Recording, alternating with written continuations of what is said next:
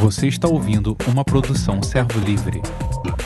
Buenas noches. Boa noite, galera. Paz Jesus Cristo seja contigo aí. E vamos estudar. Vocês sabem que o tema aqui proposto é estudar a doutrina de Jesus Cristo, né? Estamos aí, esse é o nosso foco.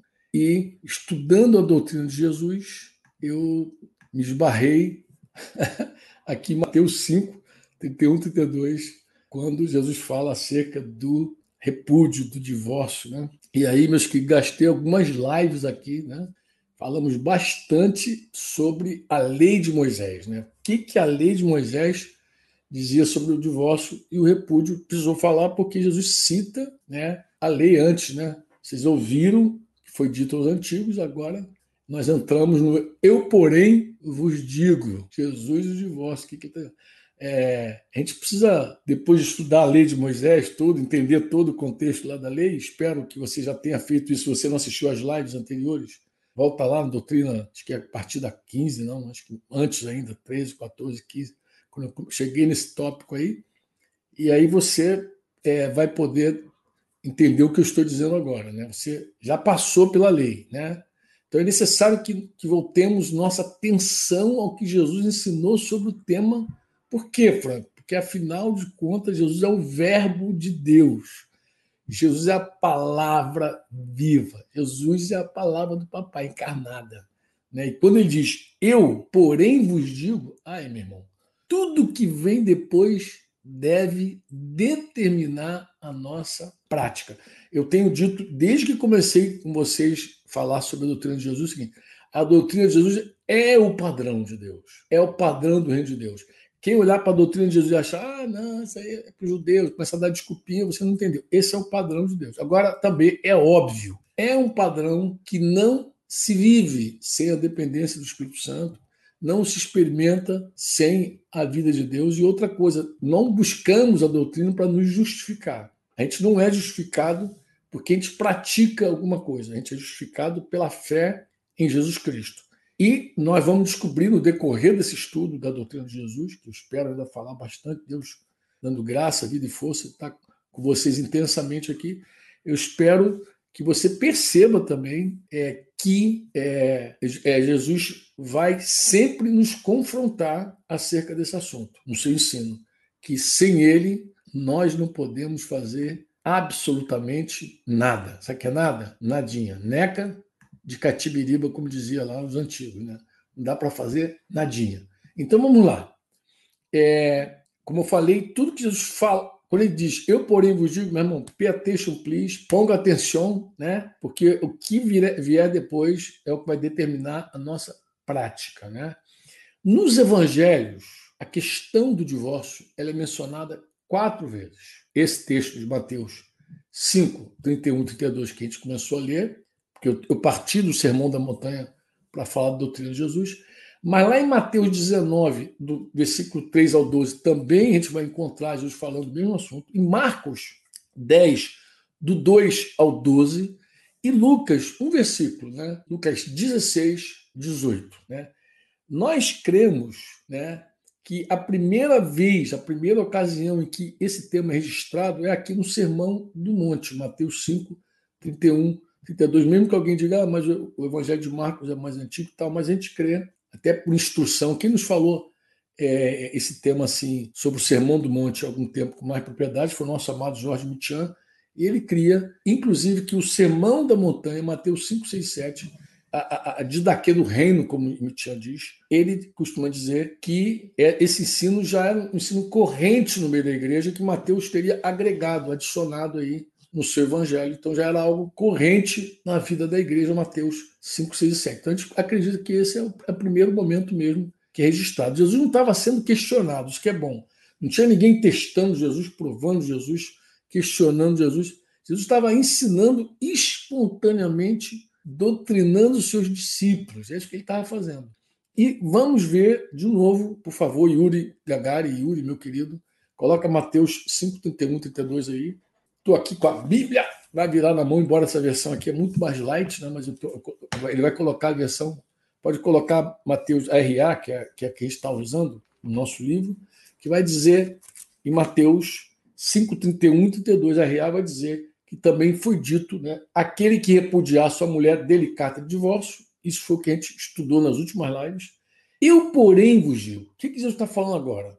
Qualquer, qualquer, qualquer, qualquer, qualquer, qualquer um, qualquer, que repudiar sua mulher, exceto em caso de relações sexuais ilícitas. Ele a expõe a tornar-se adúltera. E aquele que casar com a repudiada comete adultério. É, eu sei que esse texto geralmente ele é usado para quê? Para demonstrar que Jesus teria permitido uma exceção para o divórcio, que seria apenas um caso de pornéia. Essa é a palavra que a gente vai depois aprofundar melhor. Né? É a palavra grega, né, que muito comumente traduzida por relações sexuais ilícitas ou imoralidade sexual. E essa parábola, desculpa, essa palavra, ela é usada nessa cláusula que a gente chama de batizou de exceção, né? Ela, é, essa palavra usada nessa cláusula, ela não é a expressão grega para a palavra adultério. Eu já vi versões dizendo assim, exceto em caso de adultério. Não, a palavra moicheia é adultério. Porneia ela é diferente, é uma outra palavra, que a gente vai juntinho aqui dar um confere. Né?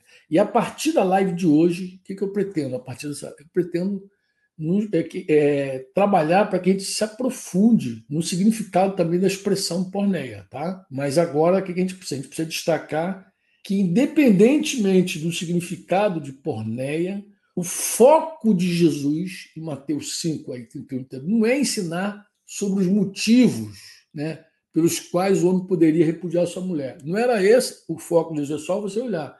Né? Se Jesus estivesse fazendo isso, ele apenas estaria alimentando as discussões que já existiam naquela ocasião entre as escolas rabínicas de Iléu e Shammai. Então Jesus não está ali fomentando essa discussão. Ele está falando, inclusive, está falando para os homens apenas. Nesse momento aqui, na doutrina, ele está se dirigindo aos homens quem repudiar sua mulher. Ele cita a lei e cita agora a, a, vontade do Pai, o reino de Deus. Como é o reino de Deus? Né? Então ele se dirige às mulheres. Nós já vimos, né, aos homens, desculpa, nas lives anteriores, que toda essa discussão sobre o motivo do divórcio, ela não tocava na condição do homem. A gente já viu isso. Né? É, é, é, é, o motivo do divórcio não mexia com a questão da liberdade do homem se casar novamente. Ele podia até ser impedido de divorciar. Vocês lembram, no caso, quando o homem deitava com uma virgem, ele, ele, ele era açoitado, pagava uma multa, depois ele era obrigado a casar com a virgem e depois proibido. Ele não podia nunca mais casar, se divorciar dessa mulher. Mas, em geral, ele podia casar com outra pessoa, né? É, ele tinha, seguia livre, né? Agora, Jesus, o Senhor Jesus Cristo, falou algo inusitado para os homens daquele contexto cultural. E, e, Jesus faz uma abordagem diferente daquela que era feita pelos doutores da lei da sua época. Né? Que, que Jesus fez? Jesus responsabilizou o marido que repudia sua mulher. Agora Jesus está falando assim: olha, você que repudia sua mulher, você que dá carta de divórcio para tua mulher, você que manda tua mulher embora, né? Você é responsável. A responsabilidade do, do marido pelo adultério da esposa repudiada é o foco de Mateus 5, 31 e 32. Ele vai focar nisso. Ele falou: agora, essa mulher repudiada, se ela casar de novo, ela começa adultério. Quem é o responsável? Você. Então, a lei dizia o quê? A lei dizia que o homem deveria entregar a carta de divórcio da mulher repudiada. Jesus diz que o homem que repudia sua mulher, exceto por causa de porneia, depois a gente vai falar da exceção, ele expõe essa mulher a se tornar adúltera. E com essa declaração, Jesus revela algo que surpreende. O que, que ele surpreende? Se a mulher fica exposta ao adultério, é porque, mesmo com a carta de divórcio e o repúdio, mesmo que o homem cumpra a lei de Moisés, o seu vínculo conjugal com o primeiro marido não foi rompido. Jesus está falando para os discípulos dele, ele está falando: olha, é, vocês ouviram o que foi dito aos antigos, né? Você lembra do, do ensino de Moisés? Agora eu, eu porém vos digo, eu estou dizendo para vocês o seguinte: que mesmo que você te, deu uma carta de divórcio para tua mulher e mande ela embora, exceto no caso de Pornéia, você segue ligado a essa mulher. Essa carta tua já não serve mais nada. Seu vínculo conjugal segue, não foi rompido. Né? O homem que repudia tem a responsabilidade pelo adultério da sua esposa, exceto, obviamente, se esse repúdio foi por causa de porné. Depois a gente vai ver que é porné, mas coloca isso na tua cabeça. Essa responsabilização evidencia o quê? Que o divórcio é algo condenado, havendo uma única exceção. Então Jesus agora vem e condena o divórcio e dá uma única exceção. O homem só não seria responsabilizado. Imagina a cena, ele está lá na, na, montanha, lá tinha uma multidão, ele está falando com os discípulos. Ele está falando para eles: olha, você só não vai ser responsabilizado pelo eventual adultério, o segundo casamento da sua esposa, se essa mulher repudiada, se ela já estiver cometendo porneia. Ou seja, vamos fazer aqui uma tradução livre, livre de Mateus 5:32. Se você rejeitar a sua mulher, será responsável por torná-la adúltera, a não ser que ela já o seja, né? Por ter se tornado promíscua, porque se ela é promíscua, você não expõe ela a se tornar adúltera. Ela já é promíscua, então ela já está vivendo na prostituição, você não expõe. Né?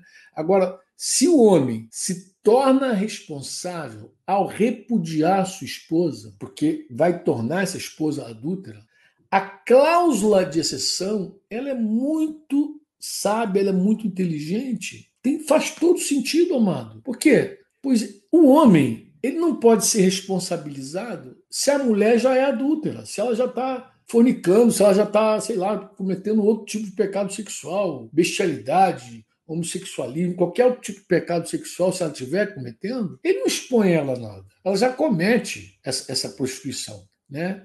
Se o cuidado do Senhor é com a mulher, como a gente já viu desde o começo, com essa mulher repudiada, mas se ela já está se prostituindo, não há como guardá-la da prostituição. Pô. Sendo assim, a cláusula de exceção faz todo sentido. O homem que repudiar uma mulher promíscua não expõe a se tornar adulta. Óbvio que não. Ela já é promíscua. Ela já está adulterando.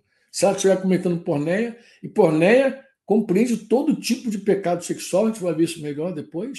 Aí você entende porque a palavra adultério ela, ela é fraca, que ela não pode ser usada aqui, a palavra adultério, porque adultério contempla apenas um tipo de relação sexual, quando porné compreende várias outras coisas, vários outros tipos de, de promiscuidade que uma mulher pode se meter. Um homem também, obviamente, mas o tema aqui é a mulher.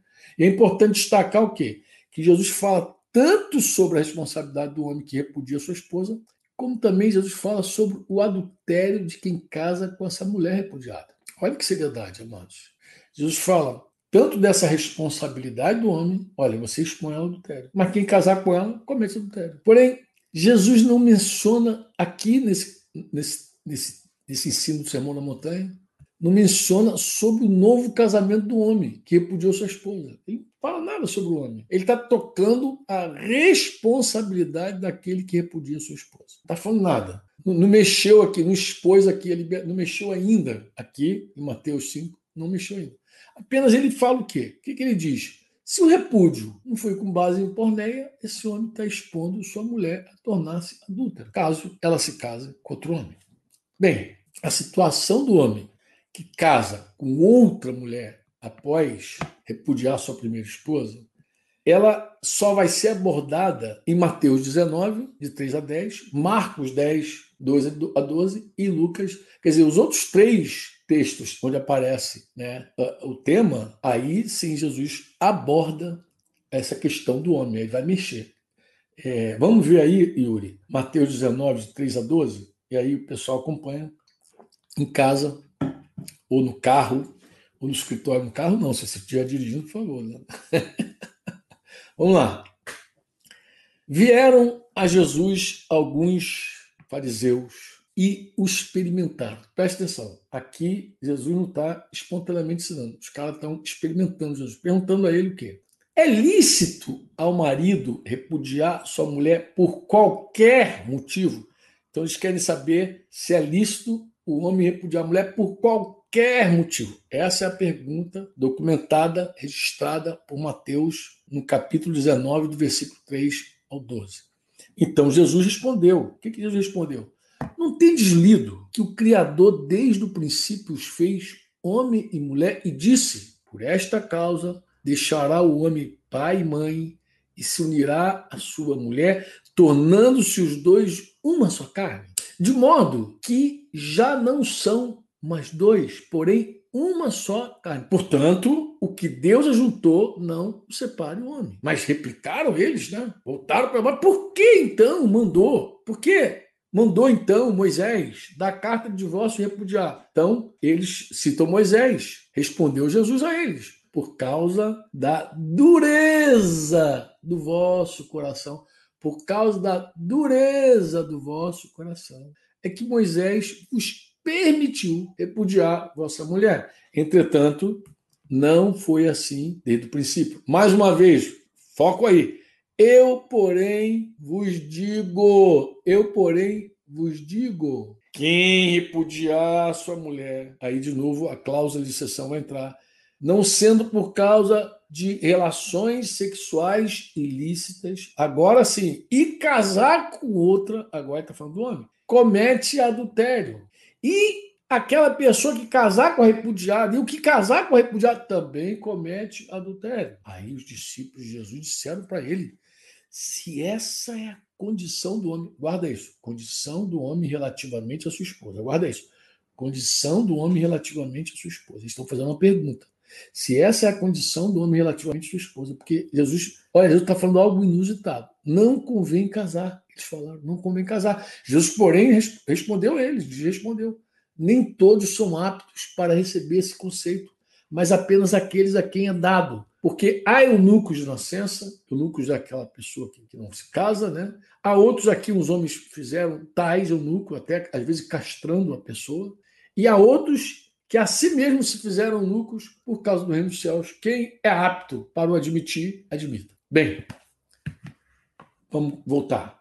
Os fariseus questionaram a Jesus a fim de testá-lo. Provavelmente, para quê? Para colocar ele no meio. Estou falando provavelmente, tá, mas estou conjecturando.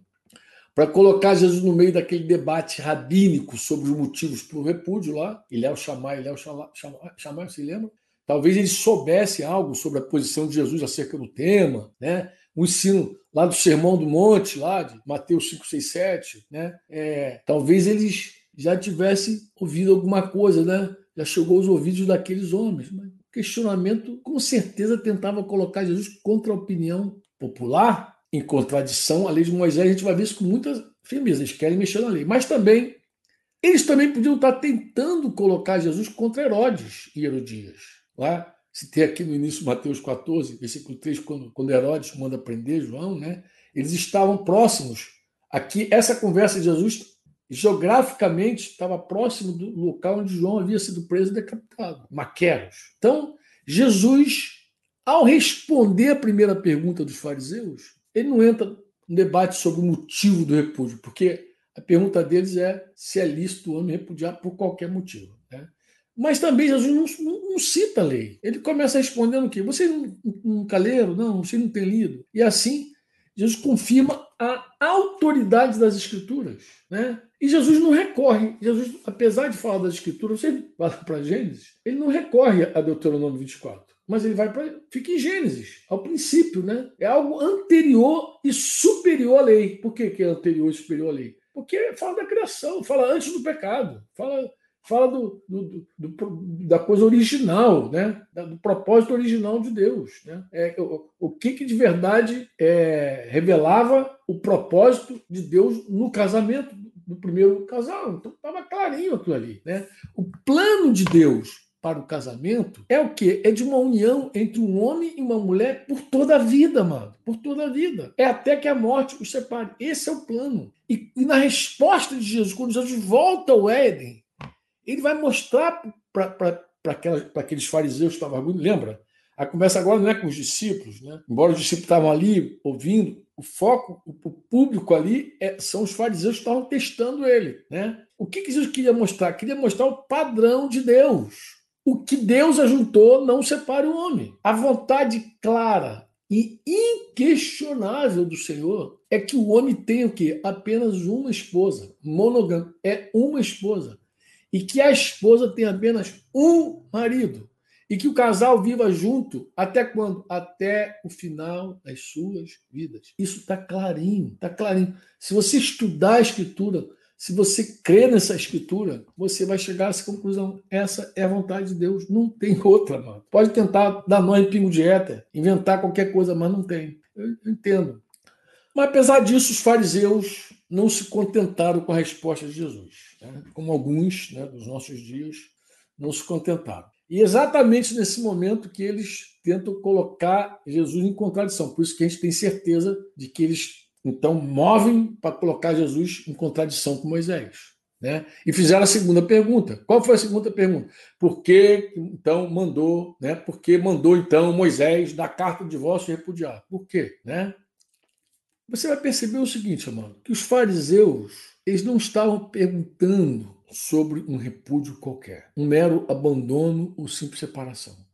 A, a, a pergunta deles, o questionamento a Jesus é sobre o repúdio segundo a regulamentação de Deuteronômio 24, 1 a 4, porque por isso que eles voltam, né? com a emissão da carta de divórcio. Né? Por isso que eles voltam, eles estão perguntando, mas já, já estão citando. Mas por que então Moisés? Então eles estão com a lei na cabeça e querendo colocar Jesus. A resposta de Jesus sobre o tema foi levando em conta esse repúdio de acordo com a lei, óbvio. Então Jesus pleno de sabedoria, cheio do Espírito Santo, de discernimento, ele responde o que Moisés regulamentou em Deuteronômio 24, né? Ele diz que o que Moisés regulamentou não correspondia ao plano de Deus para o casamento. Claro que Deus tinha clareza disso. Que é esse, esse, essa carta ela foi dada em função da dureza do coração dos homens. Se não fosse essa dureza, meu santo, minha santa, simplesmente Moisés não teria dado essa permissão. Jesus mostra que a lei, mostra que a lei ela não alcançava o padrão estabelecido por Deus. Que padrão? O padrão da criação, meu lindo.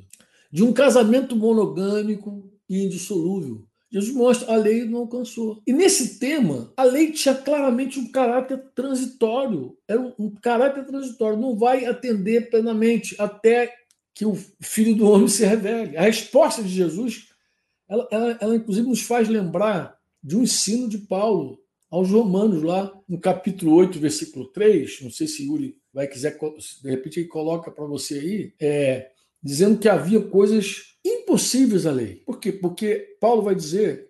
É, desculpa, amado. É, Paulo diz isso em Romanos, em Romanos 8, mas também Hebreus, acho que Hebreus também pode, vai dizer, vai também falar sobre isso. Romanos 8, 3, se me falha a memória, vai dizer que haviam coisas impossíveis à lei, porque a lei estava enferma pela carne. Mas Hebreus 8, de 7 a 13, aí Yuri também pode colocar, Paulo, Paulo, Paulo, agora não sei se é Paulo, autor da carta aos Hebreus, que muita gente pensa que é Paulo, né? eu também penso. Bem, é, ele vai dizer que se aquela primeira aliança tivesse sido sem defeito, de maneira alguma ela estaria, estaria sendo buscado um lugar para uma segunda. Né? Ele fala que, aí ele cita lá o Senhor dizendo firmarei nova aliança com a casa de Israel, com a casa de Judá. Né?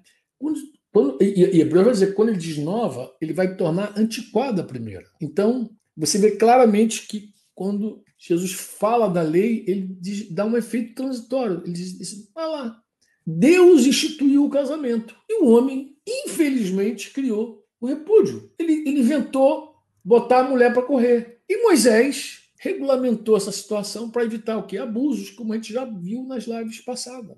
Mas agora Jesus veio. E o que, que Jesus vem fazer, Franco? Ele vem restaurar o plano original de Deus para o casamento. Jesus, Jesus é reconciliador. Né? Jesus não, não é, ele não quer julgar sobre coisas que repartem definitivamente. Lembrando aqui aquela conversa daquele, daquele homem que argui Jesus lá em Lucas e diz: Mestre, fala com meu irmão para ele repartir a minha herança. Jesus falou assim, mas quem me constituiu repartidor?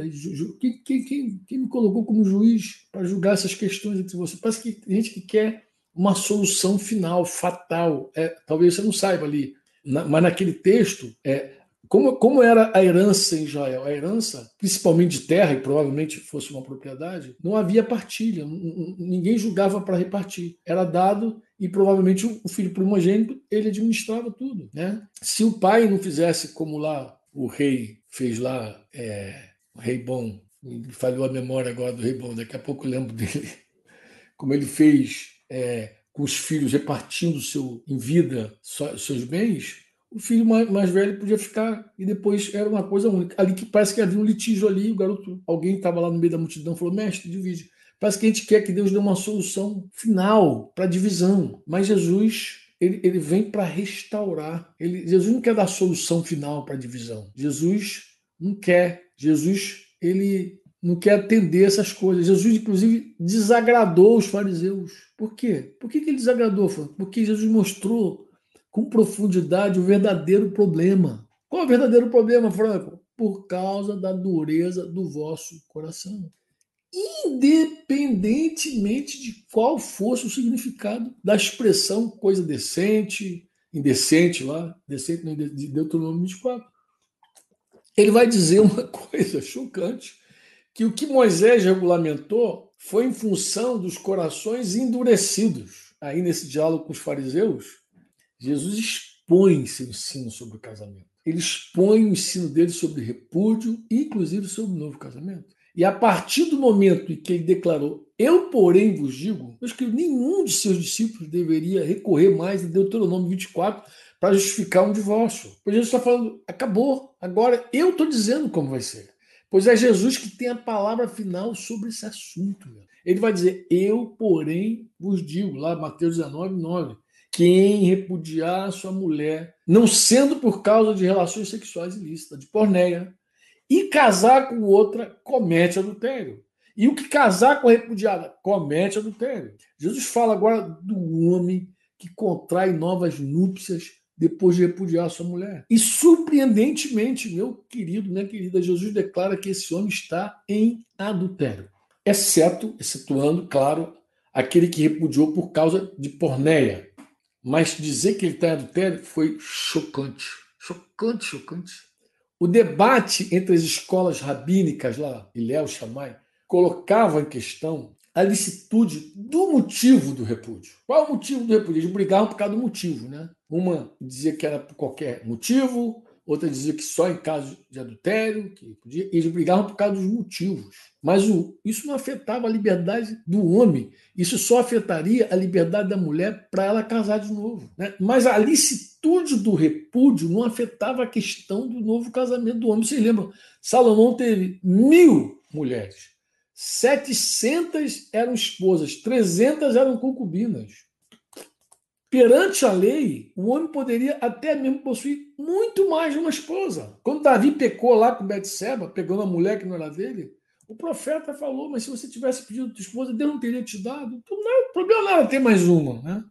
Mas agora o ensino de Jesus toca na liberdade do homem. Agora, você que está aí, é a liberdade do homem em xeque. É a liberdade do homem diz que o casamento vincula o homem à sua mulher, tanto quanto vinculava já a mulher ao seu marido. Isso surpreendeu até os discípulos de Jesus, pô. Eles ficaram surpresos, por isso que eles falaram lá em Mateus 19, 10.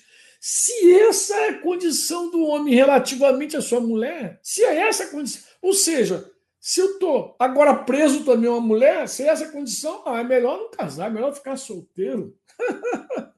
os discípulos estavam que acostumados com a posição de domínio do homem, né? Eles se assustaram, obviamente, com o que Jesus disse. A surpresa deles foi quando quanto à condição do homem relativamente à sua mulher, e não quanto à condição da mulher em relação ao homem, porque a condição da mulher em relação ao homem, ele já estava tranquilão, ah, podia até encerrar a questão ali, podia até dizer assim, olha, vai, é, no, proibido divorciar. Você não divorcia com mais ninguém no, é, e tal, pá, mas segue a lei dizendo que ele pode ter duas, três, quatro. Né? Eu, eu, eu ouvi um amado muito querido dizer assim: eu perguntei ele outro dia sobre esse tema, conversando com ele, falei da, da lei do levirato. Né? Falei, mas tinha também o levirato que foi legislado lá, é, que já precede a lei, na verdade, levirato. Aquela coisa do, do, irmão, do, do teu irmão morre, deixa a cunhada, você toma a cunhada para dar descendência. Né? Aí ele falou, não, mas nos dias de Jesus já não se cumpria mais a lei do levirato. Puxa, eu, eu, eu, embora Israel cumpriu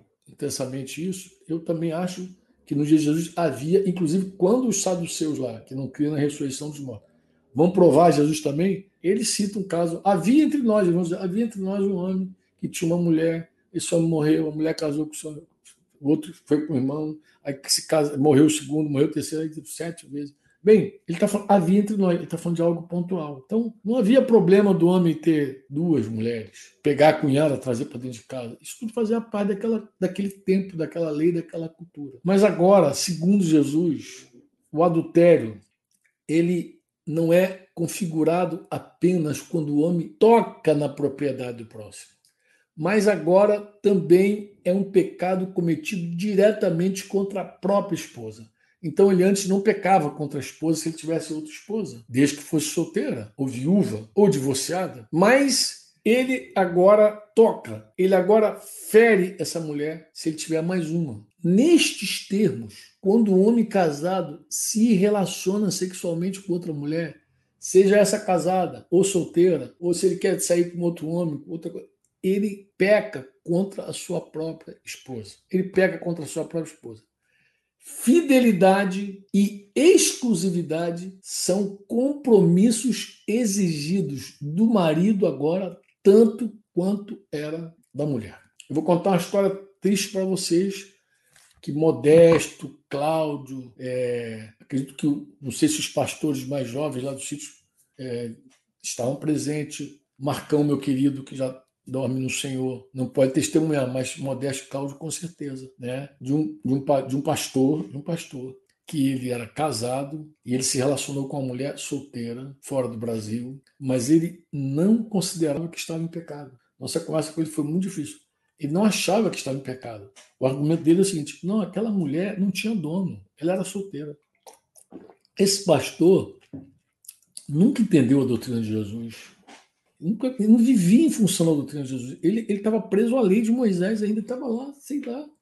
Eu, eu cheguei a perguntar a ele, eu falei, amado, o senhor chegou a dizendo que era um pastor, um cristão. Um cristão, ele é um discípulo de Jesus, ele é um aluno de Jesus. Ele estuda com Jesus, quer viver segundo. Então, o que o senhor está dizendo, meu querido, é totalmente contraditório ao ensino de Jesus. Jesus agora exige do marido o mesmo compromisso de fidelidade e exclusividade que exigia da mulher. Então, o homem casado, ele pertence a essa mulher, né? Aqui cabe destacar uma diferença entre os textos de Mateus, que a gente está estudando, 32, e esse Mateus 19, 9. Né? Por quê? Porque enquanto Mateus 5,32 menciona apenas os adultérios da mulher repudiada, né, e do homem que se casa com essa mulher repudiada, né, aquele que casar com a repudiada comete adultério, diz a escritura lá, Mateus 19, 9 menciona também outro adultério, o adultério do homem que repudia sua mulher. O adultério contra a esposa é claramente mencionado em Marcos 10. Depois a gente pode passar lá 10, 11, Yuri, se você já quiser adiantar. Né? Marcos vai dizer que quem repudiar sua mulher e casar com outra comete adultério contra aquela. Né? Mas, claro, tanto Mateus 5 quanto Mateus 19 traz a chamada cláusula de exceção, exceto por causa de porneia. Se casar com outro, exceto em caso de porneia, ele comete adultério. Portanto, o repúdio ele tem um grande alcance destrutivo. Vê se não é assim. Vê se não é assim. Ele pode colocar pelo menos quatro pessoas, pelo menos quatro pessoas em adultério. O marido que repudiou sua mulher, casou com outra, comete adultério. Então, o marido que repudiou a mulher. A segunda mulher desse homem entra em adultério com ele. Então, ele e a mulher em adultério. A mulher repudiada e o segundo marido dessa mulher entra em adultério com ela. Uma verdadeira tragédia um repúdio sem ser legítimo debaixo da luz que Jesus falou, é uma grande tragédia. Envolve pelo menos quatro adultérios na história. Jesus ele mudou totalmente e radicalmente a condição da mulher e, obviamente, também do marido. O homem casado, me escuta, você que é homem, me escuta, você que, é, que diz que é discípulo de Jesus. O homem casado ele adultera quando ele se relaciona sexualmente com qualquer mulher que não seja sua esposa. E se ele quiser ser mais ainda profundo com Jesus, ele vai, vai, vai, vai lembrar que olhar com intenção impura, o coração dele já está comprometido, já está arrebentado. Se ele ficar cobiçando uma mulher, já está arrebentado. Então ele deve procurar viver uma vida santa e pura. Claro, na dependência total do Espírito Santo.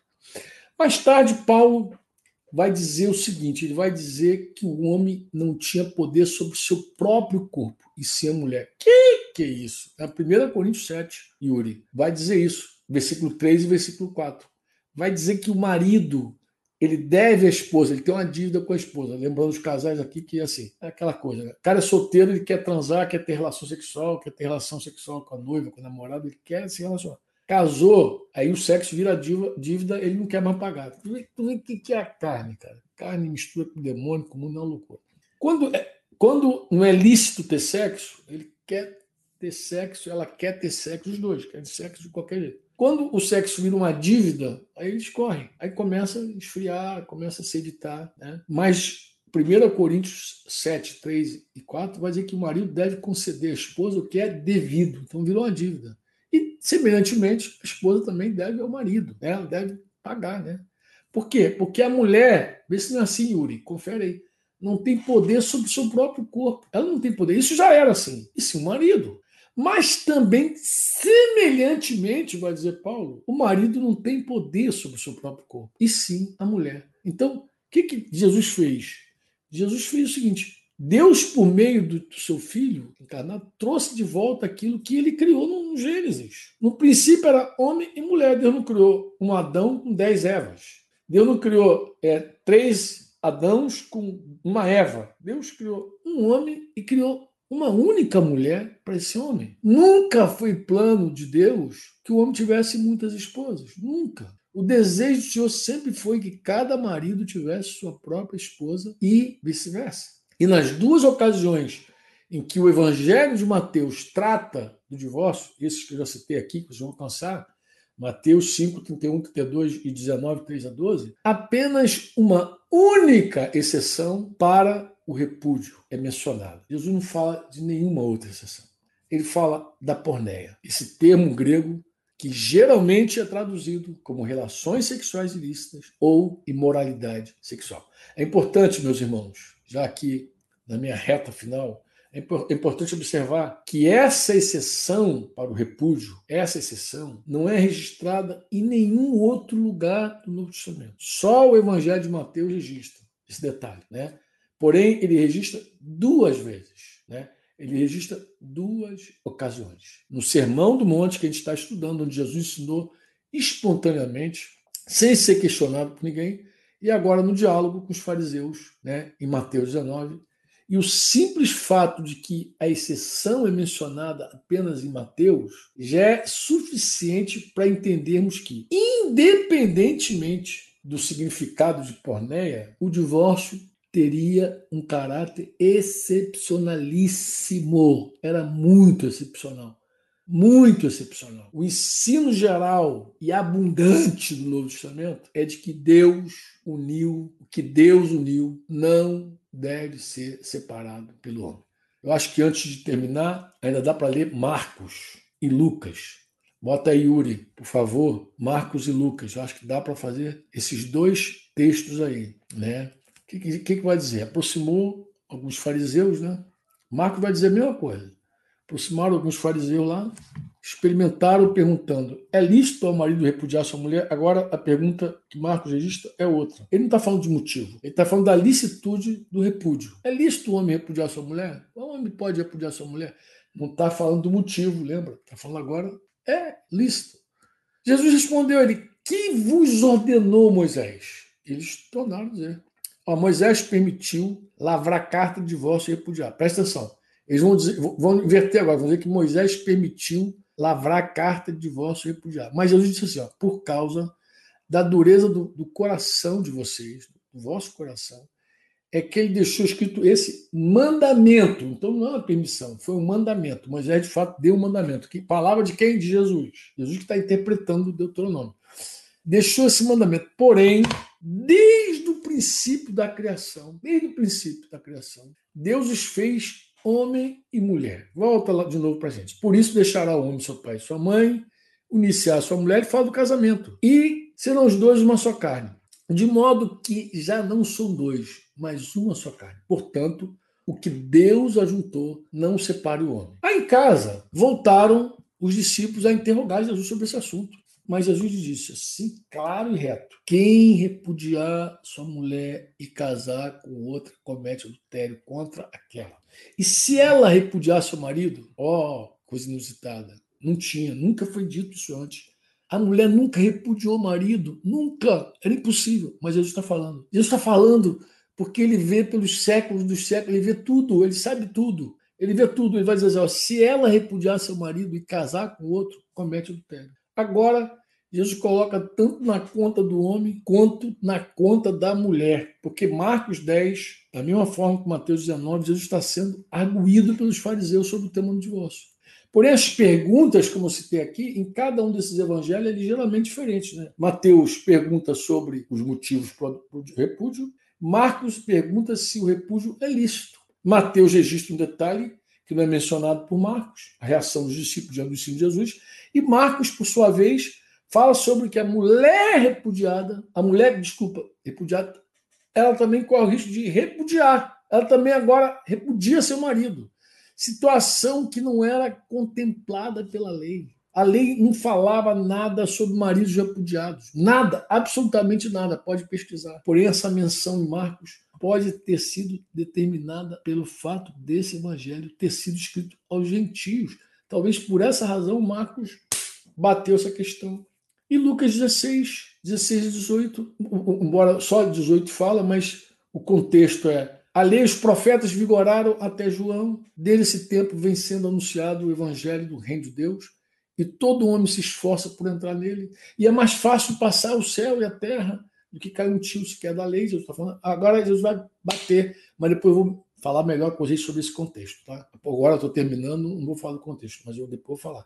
Quem repudiar sua mulher e casar com outra comete adultério. Olha só.